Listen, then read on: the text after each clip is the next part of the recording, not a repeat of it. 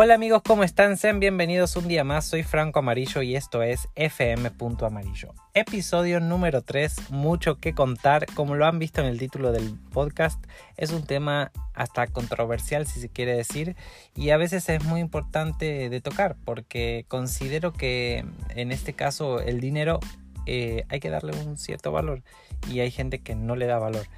Eh, el dinero de hecho en ocasiones hasta tiene mala fama. ¿Cuántas veces no escucharon, o sea, mamá, papá o, amigos? O incluso nosotros mismos, no nos hagamos, que, no sé, de repente vemos eh, que una persona empieza a tener, eh, no sé, le empieza a ir bien en general económicamente, cambia carro, cambia casa y empezamos a dudar del origen de sus ingresos. Empezamos a decir, mm, ¿este en qué se metió? Seguramente vende drogas o, anda robando. Algo, con algo malo lo relacionamos. Nunca pensamos en que, ay, qué bien que está trabajando, seguramente emprendió y, este, y le está yendo bien. O sea, nunca, nunca pensamos para bien. Pero bueno, así como ese 78 mil ejemplos. Pero la neta, la neta, sí es importante el dinero. De hecho, para mí el dinero es energía. Eh, ¿Por qué es energía? No sé, siento que al tener todas tus cuentas al día y tener un guardado en el banco, o sea, estoy poniendo un ejemplo, ¿no? De una persona que, que se levanta en la mañana eh, y tiene sus cuentas al día, tiene un buen guardado en el banco, no le están llamando para cobrarles de, de Coppel, no sé, mil, mil situaciones así. Siento que se levanta con muchísimo más ánimo y con ganas de poner atención en, en otras cosas que nada tienen que ver con, puchis, tengo que pagar este, la luz o hace, tres meses que estoy atrasado con, con la renta o, o cosas por el estilo, ¿no? Eh, siento que la, persona que, se levanta con todos esos pensamientos no, no tiene un buen despertar, ¿me explico? Entonces sí tiene que ver también con la energía, el dinero es energía. Y de hecho el, el dinero, digamos, sí mejora significativamente la calidad de vida de las personas, pero ojo, ojo ahí, no estoy diciendo que el dinero es felicidad o que el dinero compra la felicidad, de hecho todo lo contrario, la el, dinero no, no necesariamente te hace feliz. Puedes tener mucho dinero, de hecho hay gente que tiene mucho dinero y son, muy, muy infelices. Entonces no tiene nada que ver una cosa con la otra. Lo que sí creo que el dinero es energía. Ay, de hecho, antes de que termine el podcast, le voy a decir una, una frase que, que, les va a dar mucho sentido, que a mí siempre me mueve mucho, pero nada tiene que ver con esto. Bueno, sí, porque es dinero, pero no necesariamente con lo que estoy hablando. Este, bueno, de hecho, eh, es un hecho que ahorrar también eh, no es sencillo para la mayoría de las personas, principalmente por falta de educación financiera y se complica aún más cuando se atraviesan tiempos difíciles como la pandemia que, estamos atravesando, ¿no? Eh, de hecho, los expertos, uso mucho, mucho la palabra de hecho, perdonen, pero siento que es la que mejor me acomoda. Pero la verdad que los expertos dicen que proporcionar educación financiera desde que somos chiquititos, eh, desde que somos niños, ayudará mucho a resolver inconvenientes económicos a lo largo de nuestra vida. Es, decir, que a los niños le enseñen a ahorrar, a los niños le enseñen a no malgastar, a los niños le enseñen el valor del dinero desde que están pequeños en las escuelas. ¿sí? De hecho, fíjense que eh, es muy curioso porque el caso de los mexicanos se estima que 4 de cada 10 mexicanos aproximadamente, es decir, el 40% de la población, jamás ha, ahorrado dinero. Y el otro 14 dejó de hacerlo. Es decir, que dejaron de ahorrar. Obviamente, por ejemplo, en países como, como Argentina, mi país, besitos Argentina, este, es muchísimo más eh, difícil el, hecho de ahorrar por 70 mil variantes eh, externas, ¿no?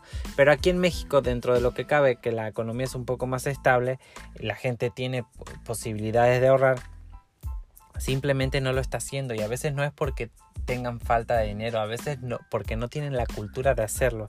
Entonces eso es algo muy muy curioso que pasa aquí en México. Y también en México eh, únicamente, por ejemplo, el 32% de los adultos tiene una cultura básica en la materia, es decir, no todos este, tienen conciencia financiera. Y con conciencia financiera no me refiero solamente de que si ahorras o no ahorras. Me refiero a que tienes malos hábitos o eh, con, tu vida financiera, eh, con, con deudas y, con todo eso, ¿no? Eh, por eso es importante que se empiece a inculcar el tema desde temprana edad a los niños o sea, incluso en las escuelas, yo creo que estaría bueno para que justamente de adultos no tengan malas decisiones financieras o, más bien que tengan decisiones financieras un poco más acertadas, porque o sea, podés tomar una mala decisión económica, pero el chiste aquí es que no sea un hábito. O sea, que no lo, no lo sostengas a lo largo del tiempo, o sea, que, que no sea algo regular. Incluso aunque el niño no lo dimensione, o sea, que no dimensione el alcance, porque claro, es un niño, de, seguro será una herramienta que, que le ayudará muchísimo más en el futuro pero sí es importante que el niño se lo eduque con, este tipo de situaciones. ¿sí? Porque pongamos el ejemplo de un niño que, que, empieza a hacer un deporte en particular desde que es pequeño, obviamente carece de un montón de cosas eh, pero a través de la disciplina y repitiéndolo a lo largo de varios años, el niño aprende y se, se vuelve un, un, máster en, ese, en ese deporte. Lo mismo pasa con la educación financiera. Si al niño le inculcas ahorrar desde pequeño, de grande va a ahorrar. Y si le enseñas a malgastar, el niño de grande va a malgastar. Es como lo que le mencionaba el otro día. Chango ve, chango hace. Es así de simple.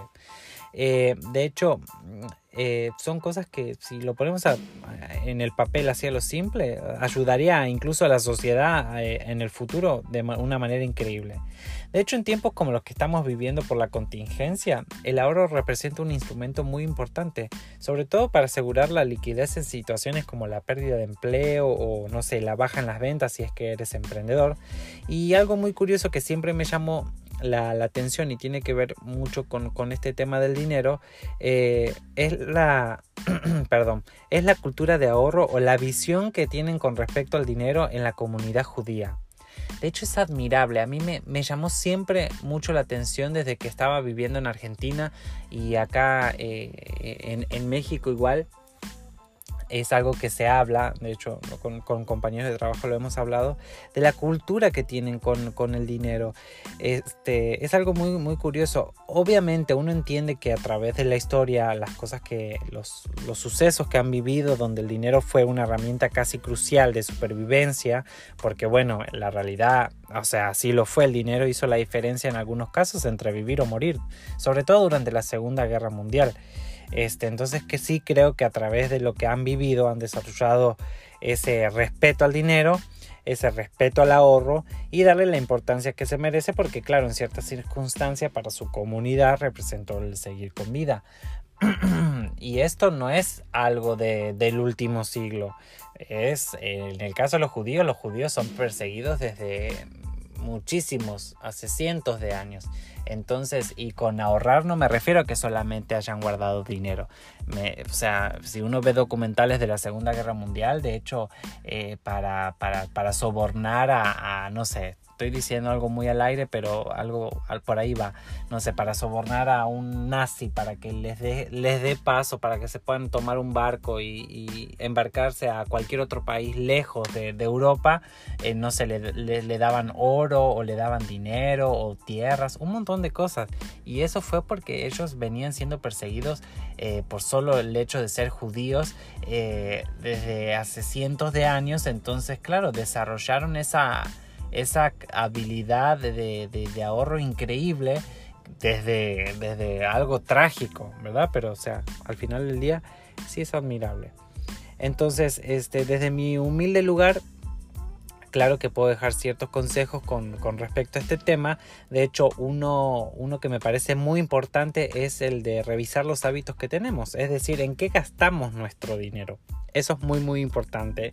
Ver, tener conciencia o más bien gastar nuestro dinero a conciencia, ¿sí? Evitar evitar este, los gastos hormigas, el hecho de hacer eh, esas compritas de, eh, no sé, en la oficina, el cafecito, cuando te lo puedes llevar de tu casa, por ejemplo. Porque no, no, no dimensionamos, pero a veces 40 pesos, 40 pesos hoy, 40 pesos mañana, la semana es un chingo de dinero al mes es otro chingo de dinero y cuando termina el año te das cuenta que en café de Starbucks te, gastaste el enganche de un carro. Ya saben, o sea, es, muy importante, pero no lo dimensionamos. De hecho, otra, otra manera es eh, de, evitar eh, o darle más valor al dinero es hacer compras de manera inteligente.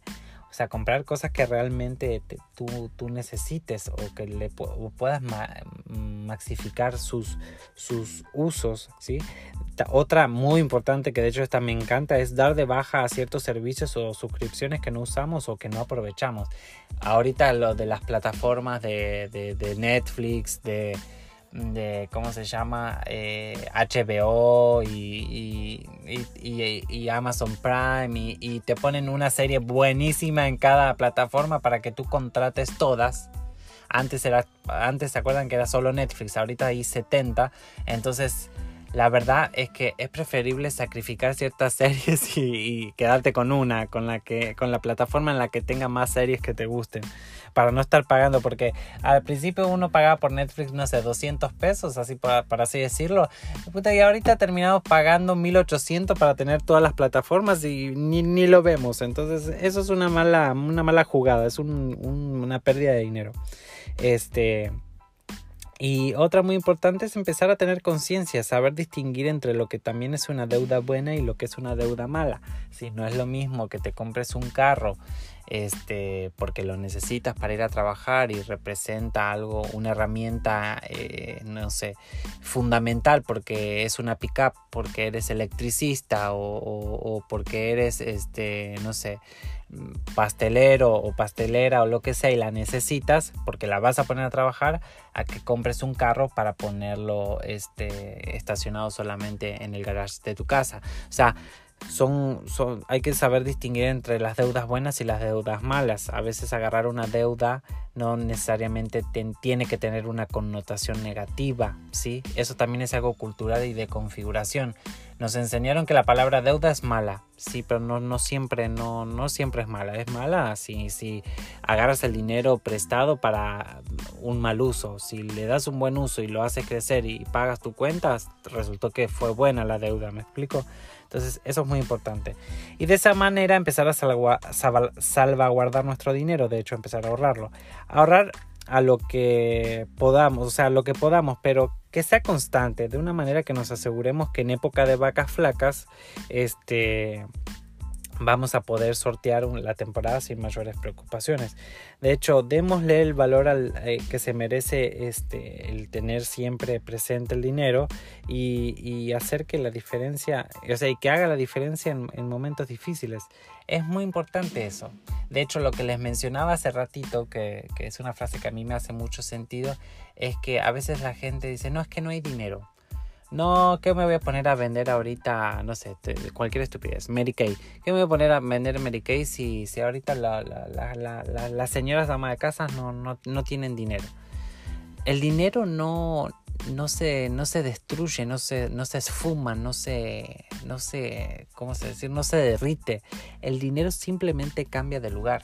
Me explico, si las de ama de casas hoy no tienen dinero es porque ese dinero que no tienen lo tiene alguien más. Entonces hay que ir con ese alguien más y venderle, ya saben. Entonces eso es algo que me da mucho sentido porque eh, si lo tienen presente nunca se van a poner ninguna excusa como las que les mencionaba en el capítulo anterior de los, del mundo de los emprendedores, que las excusas es lo peor que le puede pasar a un emprendedor.